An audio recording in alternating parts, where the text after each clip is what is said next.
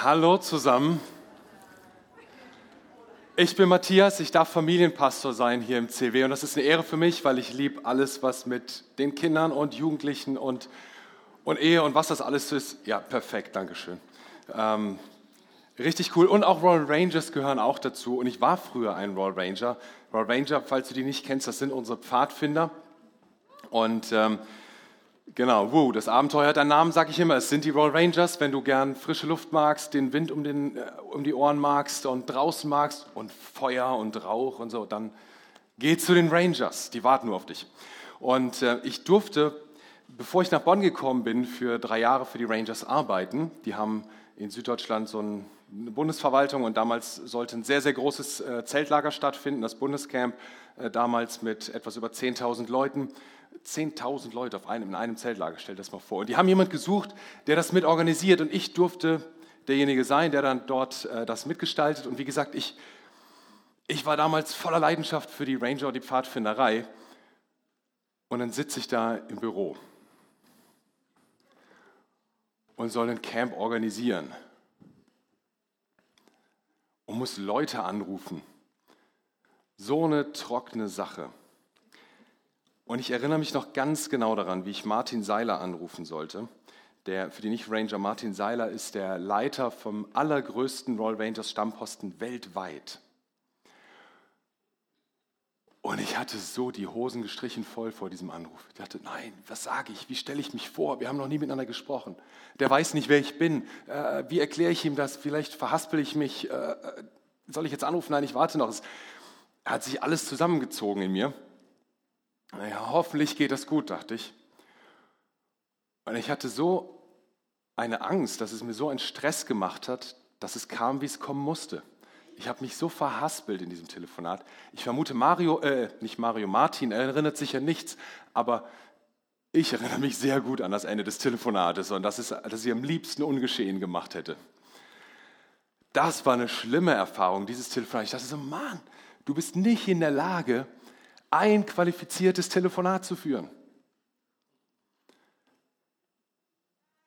Die, die Zeit dann mit der Organisation von dem Camp, das war wie eine Therapie für mich. Ich habe dann die Wochen und Monate drauf, ich habe Telefonate geführt mit allen Rangerleitern deutschlandweit, äh, weltweit, mit Behörden, mit Ämtern, Polizei, Feuerwehr, Landrat und danach war ich therapiert. Jetzt sag mir, wen ich anrufen soll, ich tue das. Aber jeder von uns kennt ja das, ne, wo du denkst, so wenn ich jetzt was tue, ich hoffe, das geht gut. Ich hoffe, das klappt. Ich hoffe, es gelingt. Und vielleicht ist das bei dir nicht der Telefonanruf, den du tätigen willst oder musst, äh, sondern vielleicht ist das bei dir, dass du sagst, oh nein, ich muss eine Entscheidung treffen und ich weiß nicht, wen ich anrufen kann. Da, da steht eine große, wichtige Entscheidung vor mir und ich muss sie ganz alleine treffen. Vielleicht lächelst du über mich, dass ich äh, mich nicht getraut habe, da anzurufen, aber dafür hat doch jeder von uns seine eigenen Stärken und Schwächen. Oder wir wollen, dass es irgendwie gelingt, dass das, was wir tun, dass das Frucht trägt, dass es Erfolg hat, dass es gesegnet ist, dass es gut läuft. Äh, wir wollen uns am liebsten beschränken auf die Sachen, die wir gut können, wo wir selbstsicher auftreten können, wo wir wissen, jawohl, der Erfolg ist garantiert. Aber nicht immer klappt das. Wir wünschen uns einfach, dass das, was wir tun, Sinn macht, dass es funktioniert, dass es eine Bedeutung hat für uns oder für irgendjemand, dass es Erfolg hat. Nur, nur laufen im Hamsterrad oder, oder drehen im Kreis, das ist nicht das, was wir uns unter Erfolg vorstellen. Das ist nicht das, was wir uns wünschen, sondern wir wollen weiterkommen. Und das geschieht nicht zufällig. Gott hat in jeden von uns einen Wunsch reingelegt, ein Ziel reingelegt und, und, und den Wunsch, dieses Ziel zu erreichen. Und die Frage ist dann so oft, wie funktioniert das? Wie können wir so gesegnet sein in unserem Tun, dass wir das erreichen? Dass unser Tun Erfolg hat. Und genau zu dieser Frage hat auch Jakobus was geschrieben. Jakobus, der Mann, äh, über dessen Brief wir gerade eine Predigtreihe haben. Wir sind mittendrin. Letzte Woche hat Mario angefangen. Und er hat unter anderem darüber gesprochen, warum es selbst für dich, wenn du gar kein Christ bist, interessant sein kann, in diesen Brief reinzuschauen. Denn äh, Jakobus war jemand ganz Besonderes. Jakobus war der Halbbruder von Jesus. So stell dir vor, wir würden heute noch mal ein neues Dokument finden und die Wissenschaftler sind sich ganz sicher, das hat der Bruder von Jesus geschrieben. Ganz neu aufgetaucht. Das würde überall durch die Medien gehen. Jeder würde wissen wollen, was hat der Bruder von Jesus geschrieben? Der, der mit ihm aufgewachsen ist. Der, der mit ihm in einem Stockbett geschlafen hat, in einem Zimmer geschlafen hat. Was schreibt dieser Mann? So, wir haben so ein Dokument, den Jakobusbrief. Mario hat das letzte Woche erklärt, weshalb wir ähm, wissen können, dass er das geschrieben hat. Aber das Besondere ist ja auch noch, Jakobus hat nicht von Anfang an geglaubt, dass sein Halbbruder Jesus der Messias ist, dass er der auserwählte Erretter ist, der Gesandte Gottes, dass er Gott ist. Jakobus war davon nicht überzeugt. Bis zur Auferstehung. Die Auferstehung Jesu hat alles verändert, hat aus Jakobus ein einen feurigen Christen gemacht, einen Gemeindeleiter gemacht, der dann diesen Brief schreibt und direkt in dem ersten Vers klarstellt, Jesus ist mein Herr. Das ist mal ein Zeugnis, wenn ein Bruder das schreibt. Und Mario hat auch noch über eins der Kernthemen gesprochen, die wir im Jakobusbrief finden. Denn wie verhalten sich Glaube und Werke? Die Frage, die Theologen seit Jahrhunderten, seit Jahrtausenden herausfordert.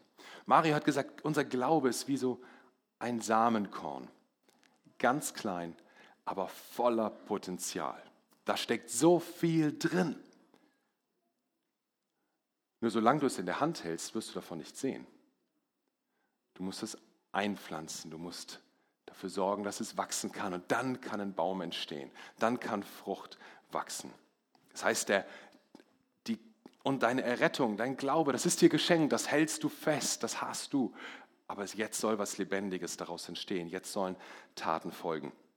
Und dann hat Jakobus, und jetzt sind wir im Heute, dann hat Jakobus etwas über genau diese Frage geschrieben. Wie kann ich in meinem Tun gesegnet sein? Wie kann ich in dem, was ich tue, davon ausgehen, dass ich Erfolg haben kann?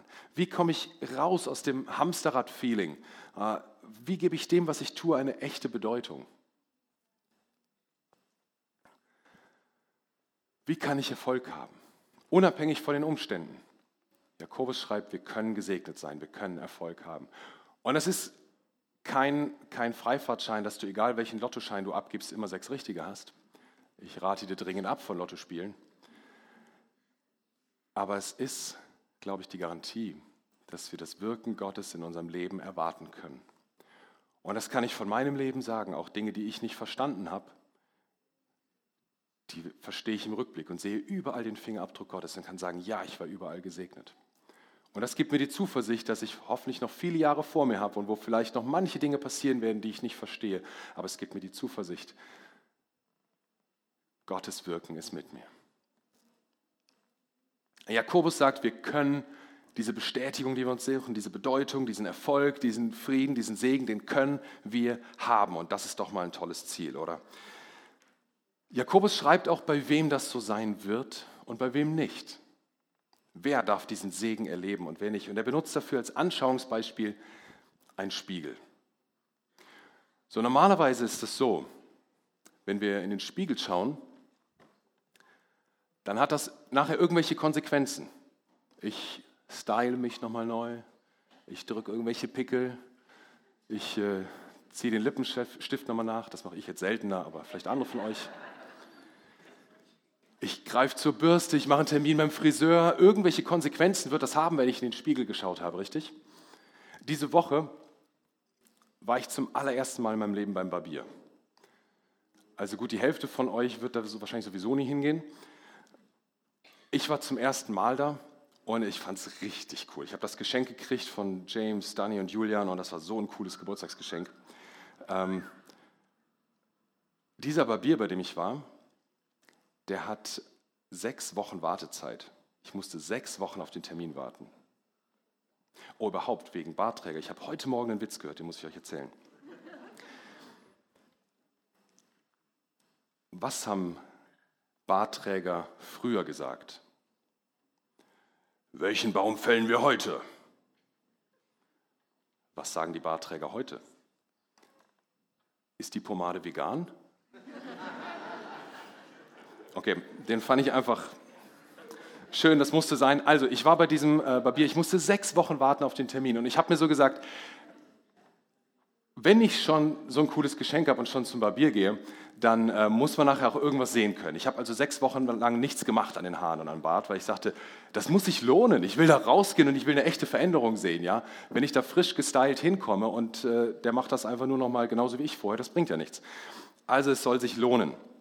Und dann an dem Morgen, vor dem Termin, als ich in den Spiegel schaue, da wusste ich auch, ja, jetzt muss was passieren.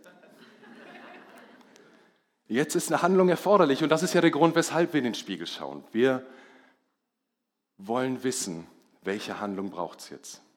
Was muss ich tun, um wieder gut auszusehen? Und dann stehen wir so lange davor, bis alles stimmt. Der eine länger, der andere kürzer, aber so, bis wir zufrieden sind, oder? Jakobus schreibt im ersten Kapitel von jemand anderem. Er beschreibt einen Menschen, der zum Spiegel hingeht und der guckt da einmal rein, ja, ein Spiegel, und geht wieder weg. Und hat sofort vergessen, was er da eigentlich gesehen hat, wie er eigentlich aussah. Es hat null Konsequenzen für ihn. Es verändert nichts in seinem Leben. Ich weiß nicht, wie sich das für dich anfühlt. Für mich ist das irgendwie, der hat sich selber reingelegt, oder? meine, wozu schaut er dann in den Spiegel? Einfach nur, weil da einer steht oder weil es jeder macht? Das ist der Selbstbetrug. Jakobus benutzt dieses Bild von dem Mensch, der in den Spiegel schaut und einfach wieder weggeht. Und sagt, so ist jemand, der das Wort Gottes liest, der in der Bibel liest, der Lobpreis hört, der eine Predigt hört, der prophetisches Wort Gottes hört. So ist jemand, der das Wort Gottes aufnimmt und nicht handelt, wo es keine Konsequenz bewirkt. Dieser ist wie jemand, der in den Spiegel schaut und sagt, ja, ein Spiegel. Und wieder weggeht. Wenn du kein Christ bist, verstehe ich, dann ist dir das egal, dann ist Wort Gottes für dich kein Maßstab. Solange du dich nicht entschieden hast für Jesus Christus. Aber wenn du dich entschieden hast und sagst, ich will Jesus nachfolgen, dann muss es irgendwelche Konsequenzen haben. Dann gibt es die Christen, die nach außen hin Frömmigkeit zur Schau tragen, die schauen dann ab und zu mal in ihre Bibel rein, äh, um sagen zu können, ja, ich lese regelmäßig Bibel, mindestens einmal im Jahr. Oder sie kommen sonntags in den Gottesdienst, schalten zwar auf Durchzug, nehmen von der Predigt nichts mit, vom Lobpreis nichts mit, aber sie waren da und wurden gesehen. Oder denken einfach, ja, es ist alles richtig und es ist alles wichtig, aber ich weiß ja schon alles. Ich weiß doch, dass ich gut aussehe. Ich muss nichts mehr verändern. Und Sünde darf bleiben, schlechtes Reden darf bleiben, Zorn wird nicht angegangen, schreibt Jakobus. Wir reflektieren unsere Entscheidungen nicht am Wort Gottes. Wir lassen uns nicht korrigieren, inspirieren, ausrichten durch das Wort Gottes. Das ist Gottes Wort hören, aber nicht tun. Das ist in den Spiegel schauen und weggehen, ohne dass sich irgendwas verändert. Und das meint Jakobus, ist Selbstbetrug. So etwas wird nicht gesegnet. Aber was wird dann gesegnet? Wenn du deine Bibel hast, schlag mit mir auf, Jakobus 1, Vers 25. Wer sich jedoch in das vollkommene Gesetz vertieft, das Gesetz der Freiheit und es ständig vor Augen hat, Wer also das Gehörte nicht vergisst, sondern es in die Tat umsetzt, der ist glücklich zu preisen, denn er wird gesegnet sein in allem, was er tut. Der, der sich vollkommen hineingibt, der eintaucht, der sich vorbeugt, könnte man übersetzen. Dieses Vertiefen, was Jakobus schreibt, das Wort kann auch ein Vorbeugen, ein ganz nah rangehen, um wirklich alle Pickelchen, alle Hautuneinheiten, jede Falte, jedes Härchen, alles erkennen zu können. Der, der sich so reingibt, eintaucht, vorbeugt und sich reflektieren und spiegeln lässt vom Wort Gottes, der wird gesegnet sein in allem, was er tut. Das ist doch mal ein Versprechen. Aber mir ist auch bewusst, dass der Vers ein bisschen herausfordernd ist, denn vorbeugen, eintauchen in das Wort Gottes. Jakobus nennt das in das Gesetz der Freiheit. Was bedeutet Gesetz der Freiheit? Ist das nicht ein Widerspruch? Gesetz und Freiheit? es gibt zwei Varianten, was Jakobus hier meinen könnte. Die erste ist, er meint das mosaische Gesetz, das, was Gott dem Volk Israel gegeben hat, als er sie aus der Sklaverei befreit hat, was er ihnen durch Mose mitgeteilt hat. Und dafür spricht, dass Jakobus sich an anderer Stelle in seinem Brief auch genau explizit darauf beruft und darauf bezieht. Dafür spricht auch, dass Jakobus Jude ist und die Juden halten sich an dieses Gesetz. Die zweite Variante ist, dass Jakobus das Gesetz der Freiheit meint, also das Wort, was uns frei macht, die Errettung durch Jesus Christus, die uns geschenkt ist. Darauf bezieht er sich gerade in den Versen vor dem Vers 25, den wir gerade gelesen haben. Da schreibt er davon, wie wir durch das Wort Gottes befreit sind, freigemacht sind. Und immerhin war Jakobus nicht nur Jude, er war Judenchrist. Das spricht für die zweite Variante. Ich persönlich glaube, dass er beides meinte. Ich glaube, es ist, gehört beides zusammen. Es lässt sich nicht auseinander dividieren, sondern es ist, geht um das ganze Paket. Das eine ist für das andere da. Das eine weist auf das andere hin. Das eine erfüllt das andere. Es gehört zusammen. Und vielleicht hilft es uns ein bisschen, wenn wir uns ein klein wenig mit dem Verständnis der Juden zum Gesetz beschäftigen. Denn der Brief war ja in der Zeit geschrieben, wo viele der Christen ursprünglich Juden waren und Jakobus war selber Jude. Für die Juden war Gesetz nicht so wie unser Grundgesetz, unser bürgerliches Gesetzbuch oder eins von den vielen hundert anderen, die wir haben, sondern für die war es was Positives, Befreiendes. Also für die Juristen hier, für euch ist Grundgesetz auch was Positives, Befreiendes, Schönes, Inspirierendes, ich weiß, aber nicht für jeden. Für die Juden war das Wort Gottes, das Gesetz Gottes, was total Gutes, Positives. Und ich will euch ein paar Bibelstellen zeigen. Die darauf hinweisen. Sprüche 4 ab Vers 20. Mein Sohn, achte auf das, was ich dir sage, höre meinen Worten gut zu, vergiss sie nicht, sondern bewahre sie tief in deinem Herzen, denn sie schenken jedem, der ihren Sinn versteht, Leben und Gesundheit. Was für eine schöne Verheißung. Noch ein anderer Vers aus Jeremia 15, Vers 16. Deine Worte sind mein Leben. Ich freue mich von Herzen, wenn du mit mir redest, denn ich gehöre ja dir, Herr, du Allmächtiger. Gottes Worte schenken Leben. Die sind nicht einengen, die schenken Leben. Und mein absoluter Lieblingsvers, den findest du in, also was Wort Gottes betrifft, in Psalm 119, Vers 103 findest du den. Wie süß schmecken mir deine Worte. Sie sind süßer als Honig. Es gab tatsächlich einen Brauch damals unter Juden, wo ein, ein Junge, der eingeschult wurde von seinem Lehrer, üblicherweise der Rabbi, Honig auf die Tafel geschmiert bekam. Auf die Tafel, wo er dann später schreiben sollte. Und dann hat der Rabbi gesagt, leck das ab. So, jetzt musst du dir vorstellen, es gab damals kein Stracciatella-Eis, es gab keine Schokoriegel, es gab keine Honigwaffeln, na, äh, weiß ich nicht, vielleicht doch, wer weiß, Honig gab es ja. Also es gab auf jeden Fall Honig. Aber die ganzen anderen Süßigkeiten nicht. Aber Honig war was Kostbares, Leckeres. Und jetzt sagt der Lehrer, leck das ab. Und während er das tut, der Schüler, sagt der Lehrer, vergiss nie, dass Gottes Worte wie Honig sind. Sie sind das angenehmste und süßeste, was du in deinem ganzen Leben erfahren kannst.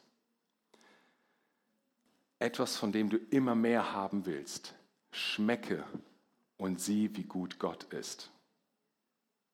Wow, was für ein Einstieg in die Schule. Also es war was, was Positives, was Lebensspendendes, was, was Gutes. Ja, das Gesetz war gegeben von einem guten Gott, der Gutes im Sinn hat. Ihr müsst euch vorstellen, er hat, die, hat sein Volk aus der Sklaverei befreit, nicht um sie wieder neu unter ein Gesetz zu versklaven, sondern damit sie frei sind von Sünde, frei von Schuld. Er wollte sie befreien, dass sie vor ihm als Volk stehen können. Dafür war das Gesetz. Und es war etwas, was man wirklich, wie dieser Schüler, nie wieder vergessen wollte. Und darum hatten die Juden ein Gebetsschal. An, an dessen Saumrand waren Fransen angebracht, die standen symbolisch für das Gesetz. Und heute noch bringen Juden ihre Ehrerbietung dem Wort Gottes gegenüber zum Ausdruck. Zum Beispiel, wenn sie in eine Synagoge gehen und den Gebetsschal nehmen und den Saum küssen und dann diese Stelle, die sie geküsst haben, auf die Tora, auf die Schriftrolle, auf das Gesetz legen, um zu zeigen, wie wertvoll, wie süß, wie besonders das für sie ist. Wahrscheinlich hatte sogar Jesus so einen Gebetsschal. Er war Jude. Er liebte das Gesetz. Er konnte schon mit zwölf Jahren andere darin unterrichten. Er predigte mit Vollmacht. Er zitierte das Gesetz. Er erfüllte das Gesetz.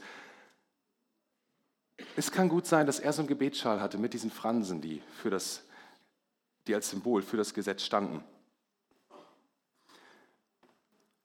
Und einmal war da eine Frau, die wollte mehr von Jesus und hat sich genau danach ausgestreckt.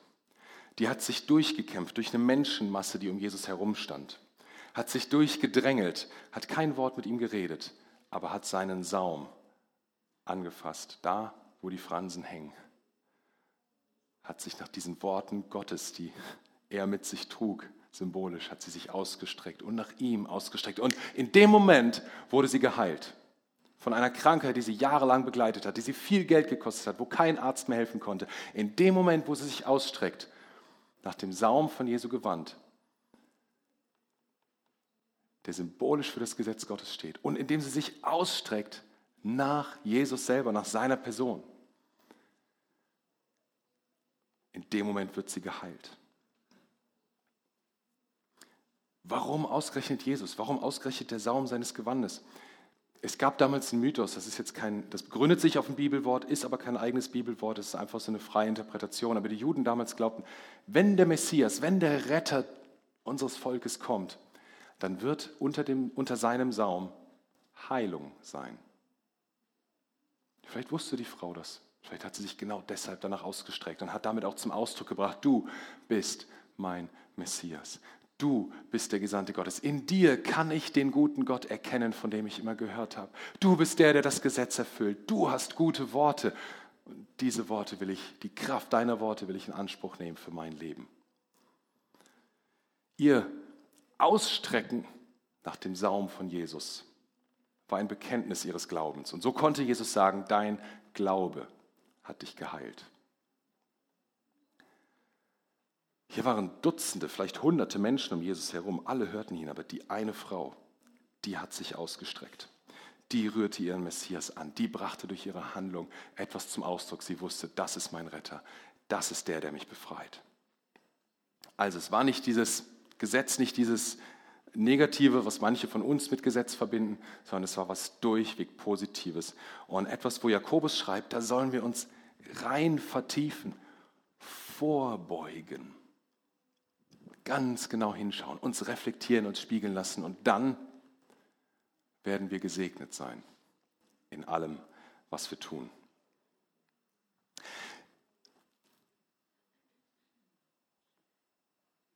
Und Jesus selber macht mehrfach deutlich, dass das Hören der Worte und das Tun zusammengehört. Jakobus hat das geschrieben Wer das Gehörte nicht vergisst, sondern es in die Tat umsetzt, wer also zur Tat schreitet, der ist glücklich zu preisen, denn er wird gesegnet sein in allem, was er tut.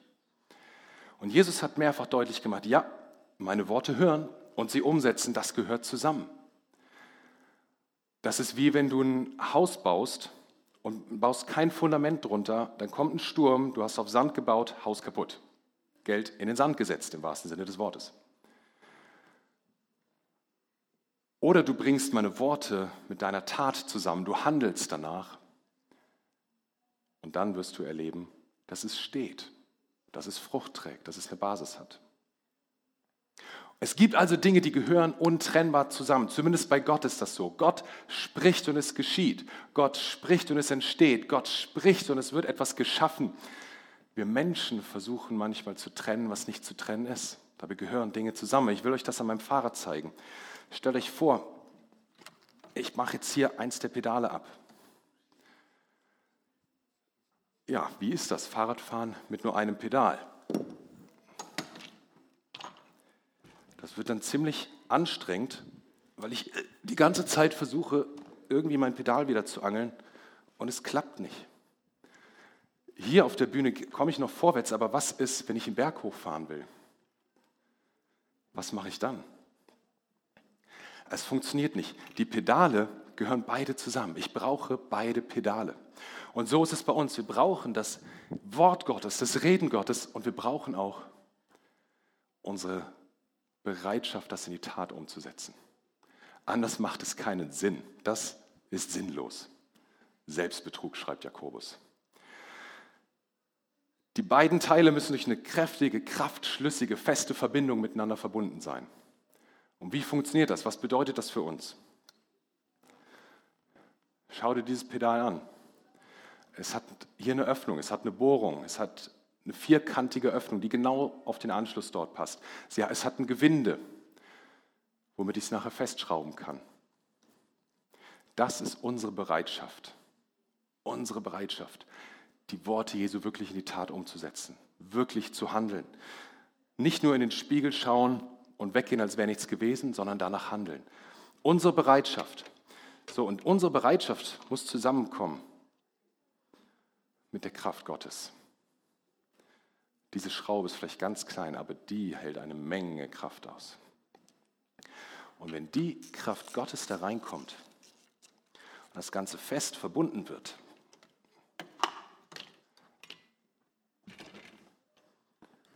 dann kann ich ganz gemütlich fahren, meinen Sonntagsausflug machen.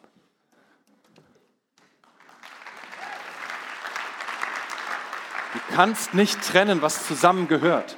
Okay, wir brauchen beide Pedale, wir brauchen das Reden Gottes in unserem Leben und unser Handeln, unsere Bereitschaft. Eins geht nicht ohne das andere. Wenn du nicht bereit bist, wenn du nicht eine Entscheidung triffst, ja, ich will das Gehörte, ich will Wort Gottes in meinem Leben umsetzen, dann wird Gott auch nichts tun wollen.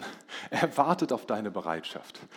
Wenn du aber einfach nur irgendetwas willst, irgendeine Veränderung, aber du willst Gottes Kraft nicht dabei, dann wird irgendwann dieses Pedal abfliegen, weil es nicht wirklich befestigt ist und dann stehst du wieder da und es ist wieder Selbstbetrug. Wir brauchen beides zusammen, die feste Verbindung. Okay, es gibt diese Paare, ähm, die zusammengehören. Ist das Sommer und Grillen oder ähm, Frühling und Sonne oder irgendetwas? Aber für uns alle gilt, Wort Gottes und unser Handeln gehört zusammen. Amen.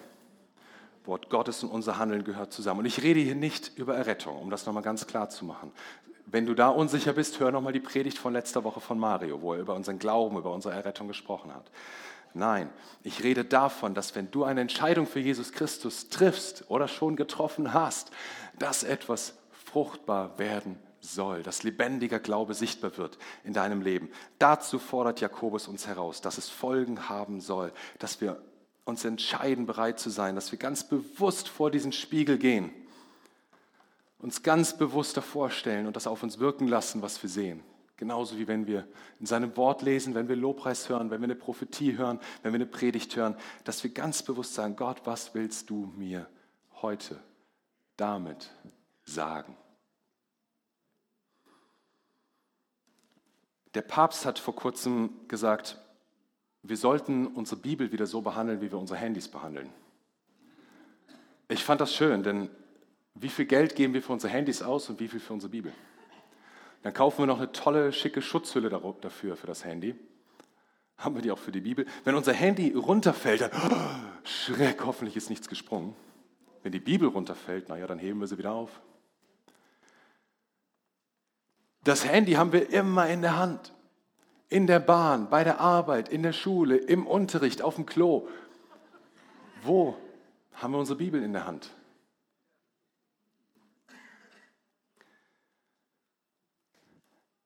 Das Spiegeln im Wort Gottes, meinen eigenen Charakter spiegeln lassen, ist so wichtig. Und dann die Bereitschaft, das auch umzusetzen, die Entscheidung, das umzusetzen. Das ist Voraussetzung für erlebten Segen in allem, was wir tun. Nochmal, das Spiegeln in das Gottes Wort und die Bereitschaft, das auch umzusetzen. sind Voraussetzung für erlebten Segen Gottes in allem, was wir tun. Das ist es, was Jakobus schreibt. Und ich weiß, manche sind herausgefordert damit und sagen, das habe ich schon so oft probiert und das macht keinen Spaß und das ist langweilig. Ja, kenne ich alles. Aber ich weiß auch, dass es sich so lohnt, da dran zu bleiben. Und ich habe schon, und das ist so gut, ist so viele Dinge zu erleben. Und vielleicht hilft dir eine Hörbibel, vielleicht hilft dir mal mehr eine Predigt, vielleicht, weißt du, es gibt so viel, wie du Wort Gottes empfangen und aufnehmen kannst. Aber schau auch wirklich hier hinein.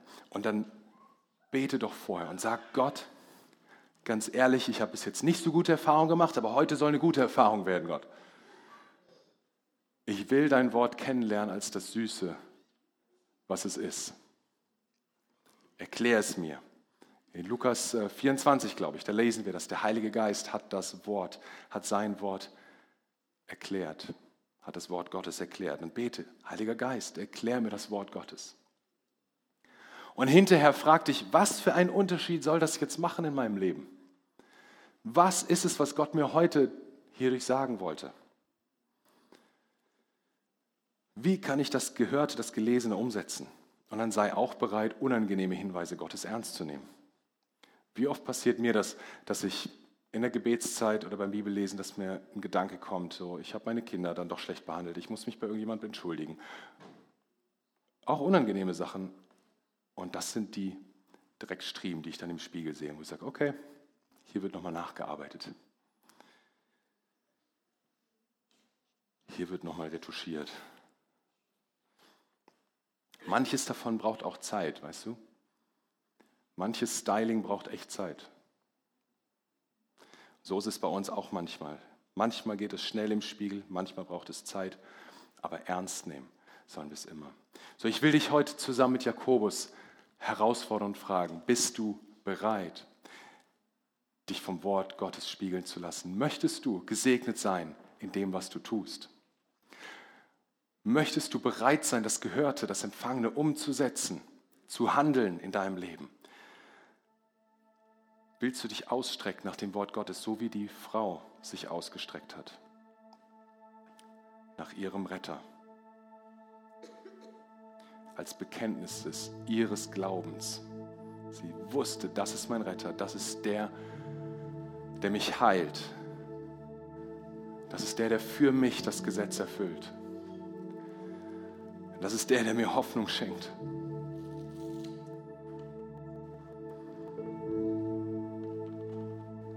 Ich will dich fragen, vielleicht bist du hier und sagst, ja, das habe ich noch nie gemacht, mich so ausgestreckt nach diesem Jesus, aber heute wäre der Moment. Wer ist da, dann streck dich doch mal wirklich aus. Nicht nur innerlich, sondern zeig doch mal, wenn du sagst, ja, ich möchte diesen Jesus als meinen Messias annehmen. Ich möchte diesen Jesus als meinen Retter annehmen. So wie diese Frau damals strecke ich mich aus nach seiner Rettung, nach seiner Heilung, nach seiner Liebe, nach seiner Annahme. Und ich möchte mein Leben mit ihm leben. Dann, dann streck dich doch mal aus als Zeichen für Gott, als Zeichen für mich. Ich würde gerne für dich beten. Ja, danke. Noch jemand, der sagt, ja, das will ich zum ersten Mal in meinem Leben tun, mich so ausstrecken